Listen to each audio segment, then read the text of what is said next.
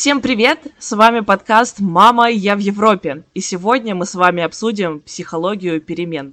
Для записи сегодняшнего выпуска мы основательно подготовились. Мы пригласили психолога. А, Богдана, расскажите, пожалуйста, о себе. Всем добрый день. Я психолог, который проживает в Турции. Вот уже пять лет в эмиграции. А, я Помимо того, что я психолог, я бизнес-тренер, я кандидат психологических наук, и с недавнего времени я стала специализироваться именно на психологии иммиграции или психологии переезда. То есть я как раз чем работаю? Переезд вообще эта штука очень такая распространенная, особенно в последнее время, и все мечтают переехать, все хотят э, чего-то добиться или хотят какой-то лучшей жизни. И во многом переезд для людей это про какой-то комфорт. Но с точки зрения психологии переезд или эмиграция это всегда очень серьезная психологическая перестройка, и про нее обычно забывают, на нее внимания не обращают. И я просто вижу, как много наших людей, наших в основном девушек, женщин, при том, что внешне у них жизнь довольно комфортная, но внутренне я вижу какие процессы у них происходят, в чем у них бывают сложности. И, конечно, хочется, чтобы они как можно быстрее адаптировались к жизни в новой стране. То есть я как э, психолог себе такую вот миссию поставила, помочь как э, можно быстрее преодолеть вот эту трансформацию и влиться в новое общество. Вот вы и познакомились с нашей гостьей. Но прежде чем мы продолжим обсуждение, я попрошу вас оставить отзывы и комментарии в приложениях Apple Podcast и CastBox и призываю вас вступить в нашу группу ВКонтакте, ссылка в описании. А еще, наверное, вы уже знаете, что недавно мы завели Patreon, где два раза в месяц делимся полезными статьями и выпускаем целый эпизод. Впереди нас ждет октябрь месяц, а значит и мой день рождения. В связи с этим событием мы ввели новую опцию. Вы можете без всякой подписки единоразово совершить перевод на абсолютно любую сумму. Я мечтаю о новом микрофоне, и ваша помощь будет просто бесценной. А 16 октября я, конечно же, буду ждать личные сообщения в инстаграме подкаста «Мама», нижнее подчеркивание «АМ», нижнее подчеркивание «ин», нижнее подчеркивание Europe. А теперь возвращаемся к нашей беседе. На самом деле это очень здорово, и для этого эпизода мы, правда, искали не просто психолога, но и человека, который лично ощутил на себе, знает, что такое переезд. А вы можете рассказать немножко, как у вас это было, насколько плавно или, наоборот, проблематично проходил переезд в Турцию? Я переехала в Турцию пять лет назад. Это получился довольно-таки типичный по нынешним меркам, типичная по нынешним меркам история. Я вышла замуж за турка, а, не планируя того, не ожидая того. К моменту переезда я, в общем-то, была готова что-то поменять, потому что у меня было ощущение и профессионального какого-то потолка, и я, в принципе, чувствовала, что мне надо в жизни что-то менять. Я как будто бы застряла. Вот. И тут я знакомлюсь с будущим мужем, у нас развиваются отношения, я понимаю, что я буду переезжать. А, и я просто начинаю думать о том, если я переезжаю, то тогда как я буду, что, чем я буду заниматься, что я буду делать в новой стране. Я себе настроила планов. А, я по своему личному плану первый год я активно учила язык. В, есть тут такой центр, Томер, это очень такое популярная, что ли, школа языковая. Вот, я все запланировала, как я там обучаюсь, как я получаю нужные сертификаты, дохожу до нужного уровня. Потом в моих планах было найти какую-то работу, плюс-минус официальную, потому что здесь есть свои нюансы с официальным трудоустройством. Без гражданства сложно получить именно хорошую работу. А, но я была к этому готова, ок. А, следующим шаг был это получение гражданства, и после гражданства я уже думала, все, я тогда пойду обязательно работать в какую-нибудь крупную компанию, я продолжу свою карьеру как либо как HR, либо как бизнес-тренер, там время покажет. Вот, но с первых дней все пошло абсолютно не по плану, все пошло не так, пришлось перестраиваться по ходу дела. Что было сложно? Во-первых, то, что в Турции, правда, нельзя планировать. Я сужу, конечно, по Стамбулу. Стамбул очень сильно отличается от других городов. Но, тем не менее, вот есть в менталитете такая особенность. Планов здесь нету. Здесь нету тайм-менеджмента как такового. Почему? Потому что в культуре, в менталитете, это, собственно, идет из э, немножко из религии, человек не создавал время, поэтому он не может им управлять. Очень интересная метафора. То еще здесь было сложно из-за того, что другая культура, другой менталитет, э, сложно понимать намерения людей. Вот про русских людей шутят, да, что у них там такая вот такое выражение лица, что сразу все на нем написано. Но для, наших, для нашего человека это во многом все упрощает. То есть ты смотришь на лицо человека и по лицу понимаешь, что от него ожидать. А здесь такого нет. В турецкой культуре очень важно уважение. И неуважительно, например, говорить «нет». Поэтому они тебе никогда не откажут прямо. Не потому, что они тебе хотят как-то навредить, а потому что это в их культуре очень грубо будет звучать. Но пока ты этого еще не знаешь, э, тебе кажется, что, может быть, они э, ну вот, хотят на тебя нажиться, как на иностранке. Здесь, эм, знаете, в чем есть нюанс? часто включается такая вот подозрительность, потому что ты правда не понимаешь, что происходит, и начинаешь прокручивать разные варианты, а вдруг это, а вдруг пятое, а вдруг десятое, и если есть какие-то вот, ну знаете, бывают люди по характеру тревожные, то есть в принципе это в, в человеке есть, и здесь это может заостриться. Плюс, э, правда, есть э, очень нехорошие случаи, когда на туристах наживаются, э, пользуясь незнанием языка или незнанием каких-то местных особенностей. Например, таксисты очень любят брать двойные тарифы именно с иностранцев или где-то со сдачи могут обсчитать, или цены завышают. Это, кстати, факт. Если вы пойдете на, а, на базар, знаменитый египетский базар, то, например, какая-нибудь безделушка для туриста будет стоить, допустим, 100 лир, а для местного 15 или 20. Поэтому в, в чем-то подозрительность оправдана. Но вот когда мы говорим про общение, вот именно непонимание вот этих культурных моментов, оно огромные сложности поначалу вызывает. Плюс есть такая особенность у турков, говоря психологическим языком, они могут а, наваливаться на твои личные границы. И в чем здесь бывает сложность? А, я тоже через это проходила не раз. А, ты чувствуешь, что что-то не так. То есть ты с тобой общаются очень уважительно, очень мягко, прям вот обворожительно, но тебе от этого почему-то некомфортно, и ты сначала не понимаешь, в чем дело. И вот э, поначалу ты учишься распознавать, что происходит, опять же, прислушиваясь к собственным ощущениям. А на следующем этапе ты учишься отвечать, потому что э, если ты ответишь, как ты привык, опять же, с нашим таким вот типичным выражением лица. Для них это будет воспринято как неуважение, они обидятся, могут, может какой-то конфликт возникнуть. Э, ну, лучше не стоит. Так что вот это один еще урок, а, который, можно сказать, и я, и другие девочки здесь, э, ну и мальчики тоже, э, которые мы здесь изучаем, это как отвечать корректно, как чувствовать свои границы и как уметь их отстаивать и защищать. И во многом, кстати, тоже урок именно переезда.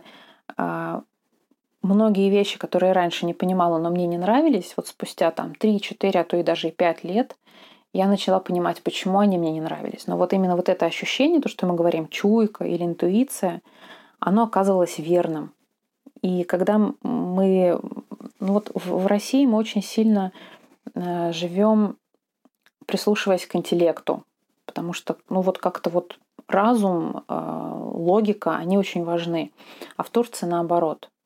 Они, да, важны, но при этом важно чувствовать то, что идет на уровне интуиции. Например, я у мужа спрашивала, я говорю, вот вы все друг другу улыбаетесь у вас у всех общение такое прям, ну вот с моей точки зрения, ну вот классное. Как вы понимаете, что вот этот человек тебе нравится или ты ему нравишься, а, а вот с этим какая-то напряженка. Он говорит, ты это чувствуешь. Я говорю, ну как ты это чувствуешь? У вас на лицах, с лиц ничего не прочитать. Он говорит, это чувствуешь. Вот спустя лет я поняла, что пять лет я поняла, что это значит. Ты правда это чувствуешь. А давайте перейдем к обсуждению того, а почему вообще так случается, что даже ожидая и предвкушая переезд за границу, мы часто сталкиваемся с большими психологическими сложностями, оказавшись на новом месте? Здесь, наверное, есть несколько причин. Во-первых, когда мы переезжаем в другую, да даже в город, тем более в другую страну, очень много новых вещей вокруг нас, очень много неизвестного. То есть мы, по сути, становимся снова вот этими маленькими детьми, которым нужно заново учиться ходить. Это не шутка, это действительно так.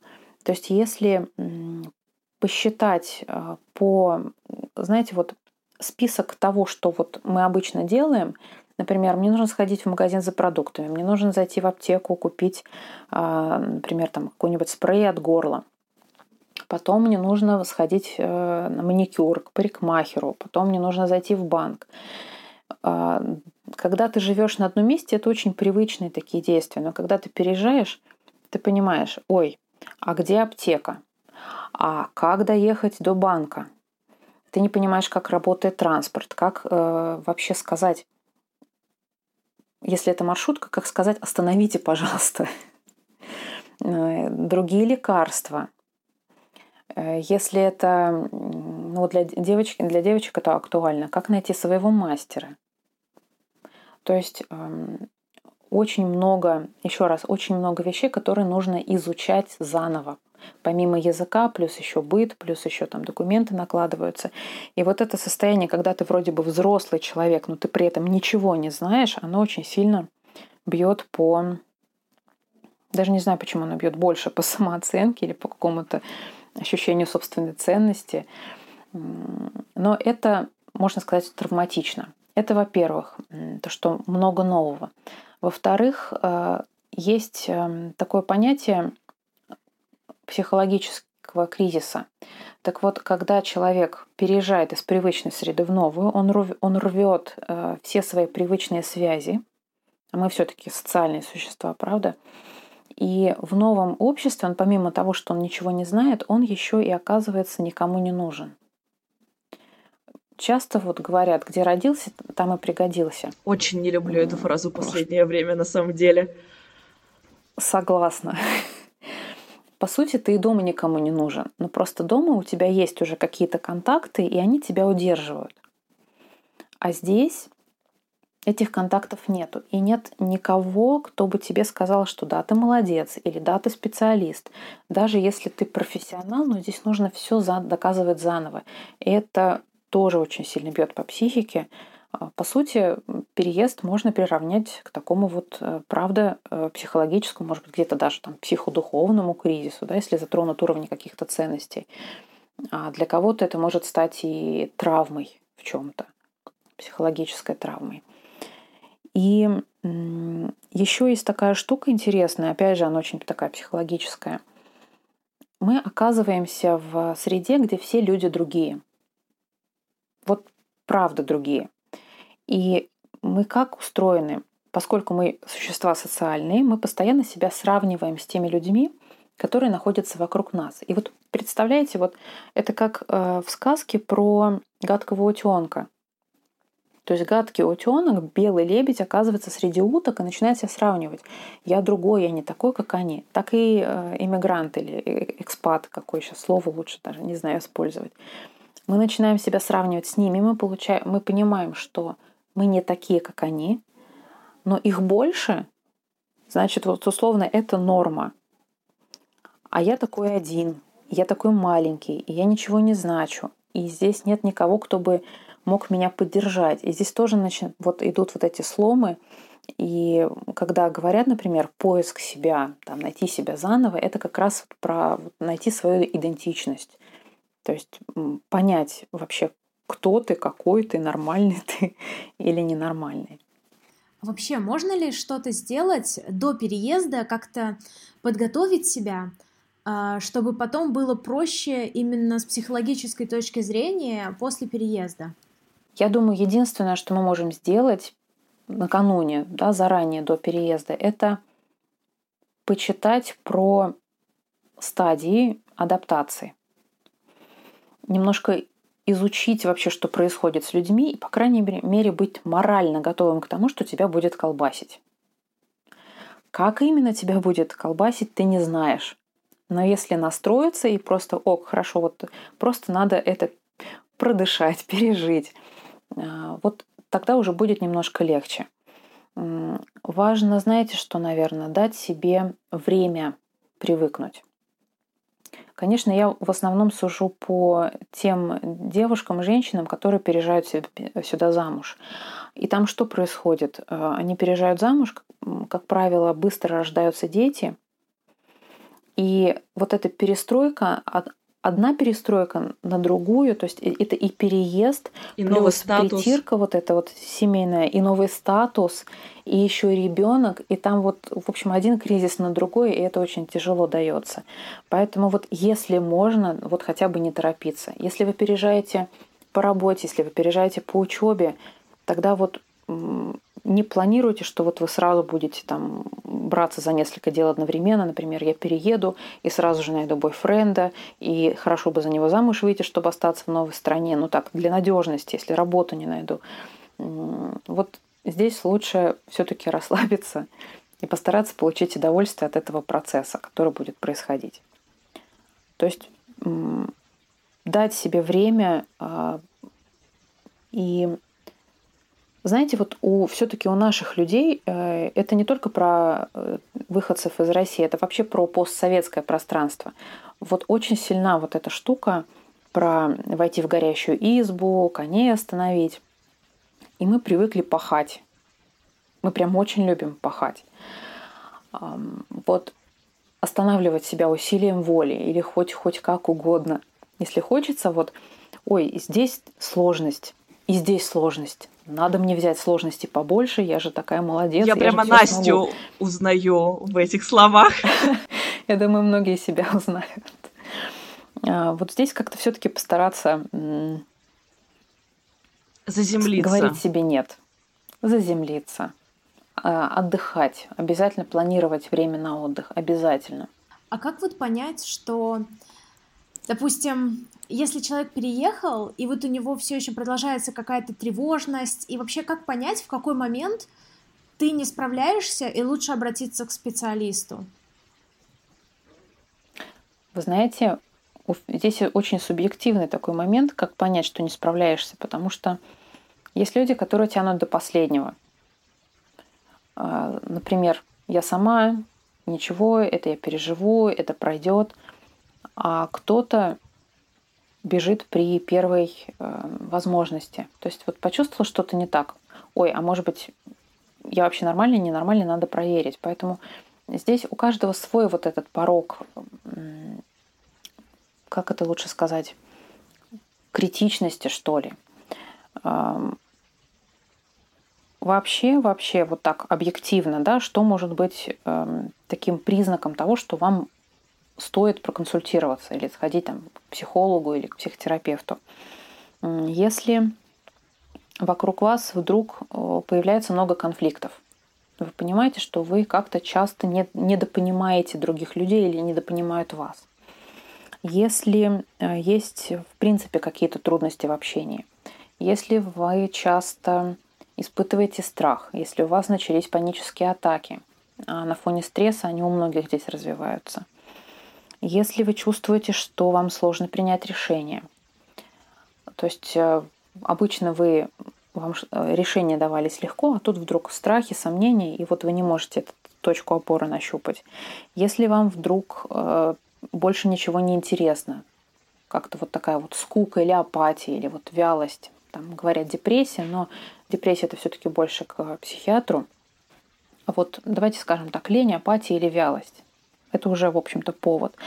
Но по большому счету, что э, заставляет плохое слово, не заставляет людей, а побуждает людей обращаться к психологу, когда они понимают, что им что-то очень мешает. Например, я чувствую неуверенность в себе, и вот не могу больше, я хочу, чтобы этого не было. И мне это мешает общаться, мне это мешает работать, мне это мешает каким-то образом с мужем договариваться или с коллегами на работе. То есть ты понимаешь, что вот по-старому ты больше не хочешь, и тогда ты идешь к специалисту и говоришь, вот давайте поработаем. Я хочу, чтобы было по-новому. В принципе, теоретически человек может сам к этому прийти, но это будет очень долго. И знаете, на что это похоже? Вот в мифе, в сказке про Мюнхгаузен он себя из болота сам достает, да, через там, поднимает за волосы. Вот когда человек сам пытается справиться с какой-то своей проблемой, это похоже на этого барона Мюнхгаузена. Ты не можешь вытащить себя за волосы из болота, нужен другой человек, какой-то, да, вот внешнее воздействие. То есть, если чувствуете, что сами не справляетесь, не зазорно обратиться к специалисту. Да, мы абсолютно с этим согласны. К тому же сейчас ведь много сервисов, которые позволяют обратиться за помощью онлайн, и все доступно.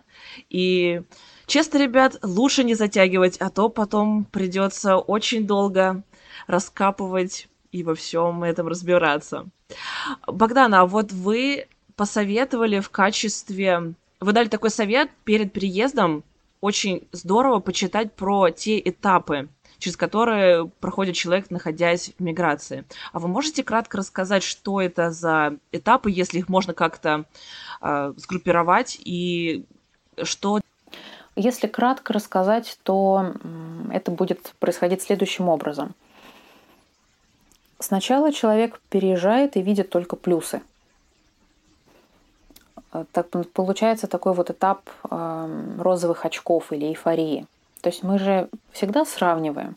И вот на первом этапе мы всегда сравниваем в пользу новой страны. Здесь и трава зеленее, и небо голубее, и солнце теплее, и все свободнее, люди счастливее. По мере того, как мы начинаем лучше узнавать страну, людей, вообще привычки, менталитет, мы начинаем замечать все больше различий. И в какой-то момент мы понимаем, что различий много, и наступает разочарование. А у нас лучше, говорим мы, а у нас колбаса вкуснее, а у нас интернет быстрее или дешевле, например, безлимитный интернет. И э, когда вот эти вот э, разочарования накапливаются, может наступить такая вот даже фаза депрессии, когда ты полностью разочаровываешься, и ты, правда, вот в этом моменте можешь все бросить и уехать. Сказать, нет, эта страна не для меня, я пробовала, а, тут невкусно, тут люди другие, я их не понимаю, и язык сложный, и он мне не дается, и, в общем, все плохо. И если человек ничего не бросает, то здесь может быть такой риск. А, можно замкнуться в себе – или замкнуться вот в каком-то своем мирке. А, но а, если вот эта какая-то вот волна негатива проходит, то потом ты начинаешь выходить на более такой этап положительных эмоций, ты постепенно начинаешь изучать, а, точнее так, ты продолжаешь изучать страну, менталитет и все то же самое, и чем больше ты изучаешь, тем больше тебе кажется, что все не так и плохо. В принципе, с этим можно жить. Допустим, ну вот лично мне я не могу есть фасоль. Ну вот не мой это продукт, а в Турции его очень много. Я люблю мясо. мясо в Турции дорогое. Поэтому, чтобы часто есть мясо, мне нужно хорошо зарабатывать. И если, например, на этапе депрессии я думаю, как же так? Где я возьму столько мяса? То потом вот на этапе вот этого изучения я думаю, ну стоп, здесь же есть курица, есть индейка, есть свежая рыба. Это тоже очень вкусно, это тоже полезно, это там, для организма, например, как-то приятно. И вообще здесь очень много всяких разных продуктов. Мне не обязательно есть фасоль, я могу есть много чего другого. И ну, это такой очень простой пример, да, примитивно, чтобы вы понимали. И э, последний этап, завершающий этап адаптации, это про то, что ты понимаешь, что ты уже знаешь, как жить с, и с этим менталитетом, и с тем, что здесь вокруг много фасоли, и с тем, что язык, он сложный, но ты, в принципе, его изучил. И откуда-то, каким-то образом ты находишь фразы, чтобы объясниться, чтобы решить свои проблемы, у тебя есть друзья, ну или, по крайней мере, знакомые среди местного населения.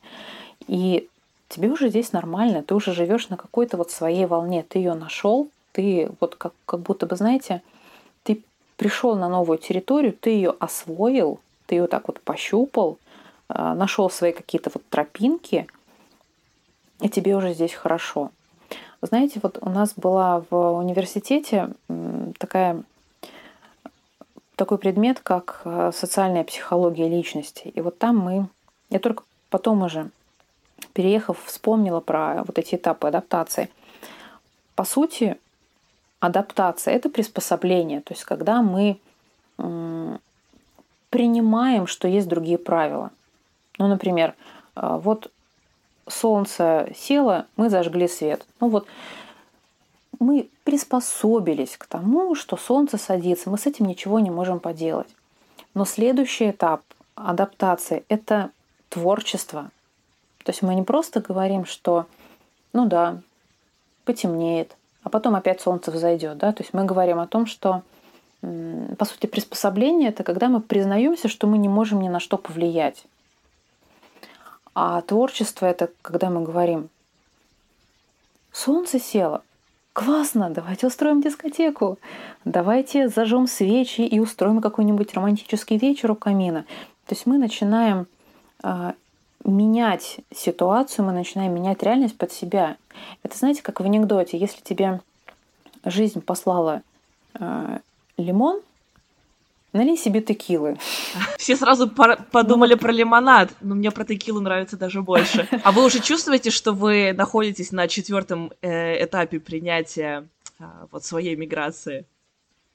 Мне кажется, я где-то в начале третьего, еще до месяц назад, если меня спросить, как тебе Франция, я бы скорее слишком много негативных моментов стала бы отмечать. И вот только-только я, кажется, приняла эту новую реальность, что да, я во Франции, здесь мне еще как минимум два года провести, и нужно полюбить эту страну, нужно не закрываться, нужно сто процентов учить язык, без этого никуда.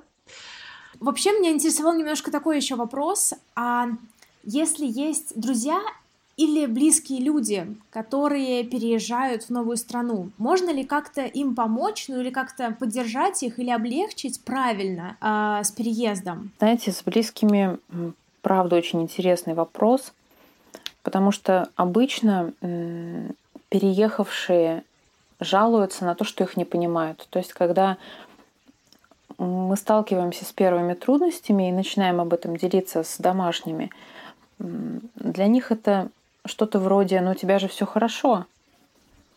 У тебя... Да, чего ты жалуешься? Ты же об этом мечтал. Да. Все должно быть супер. Тем более есть все равно стереотип, что за границей люди живут лучше, чем, чем дома.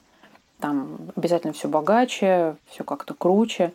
И, допустим, а, Турция по уровню жизни я не могу сказать, что она вообще такая хорошая, богатая страна. Уровень жизни в Турции не очень высокий. Я не знаю, по сравнению с Россией, может быть, примерно одинаковый, потому что сейчас он очень сильно упал в связи с кризисом.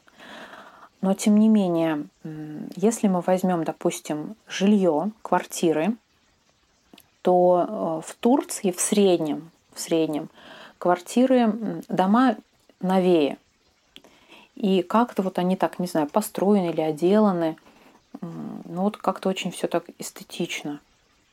Правда, красиво. То есть квартира может быть не очень дорогой, например, аренда, да, не очень, не очень высокой, но при этом э, выглядеть очень даже достойно. Более того, здесь считается нормой иметь посудомойку э, на кухне.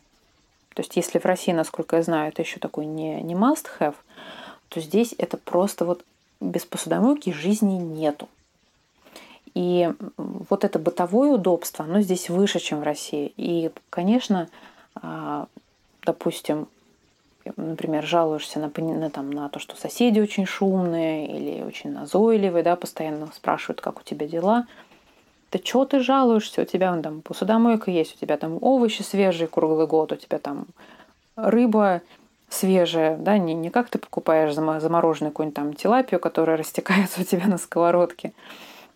То есть какая рекомендация близким? А, вот не обесценивать а, те переживания, о которых им рассказывают, а прислушаться к ним и поддержать. Скорее всего, да не скорее всего, а точно, вам эти переживания будут непонятны. Но, пожалуйста, вот я сейчас прям обращаюсь к родственникам пожалуйста, примите тот факт, что вашим детям, вашим друзьям, вашим близким психологически сложно в новой стране. Вам этого не понять или вам это понять трудно, но примите тот факт, что им тяжело, и постарайтесь хотя бы их выслушать. И когда они говорят, что им сложно, скажите, да, я слышу, что тебе сложно, и ты имеешь право чувствовать то, что ты чувствуешь. Они от вас ведь не хотят ничего такого заоблачного. Просто разрешите им, эм, разрешите им чувствовать вот эти негативные эмоции. Как правило, это самое сложное для, для переехавших а, испытывать вот это вот непонимание, знаете, как будто бы есть какая-то стена между ними и близкими. Вот это еще, э, это делает перестройку, адаптацию еще тяжелее. Абсолютно согласна. Я бы очень хотела, чтобы этот совет услышали мои близкие друзья два года назад, уже три, когда я только приезжала, потому что именно это ощущала на себе, когда действительно мне задавали вопрос, э, что тебе может не нравиться, ты же так об этом мечтала, и как будто бы не совсем понимали то, через что мне приходится проходить сейчас, а люди думали, что я уезжаю, ну, в какой-то бессрочный отпуск, это же за граница, значит, я каждый день должна кушать круассаны, э, пить кофе и выставлять 100-500 сторис о том, какая у меня чудесная жизнь. Но, увы, реальность оказалась совсем не такой.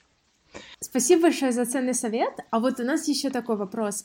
Какой бы вы совет себе дали в прошлое, а, когда переезжали? Не переезжать.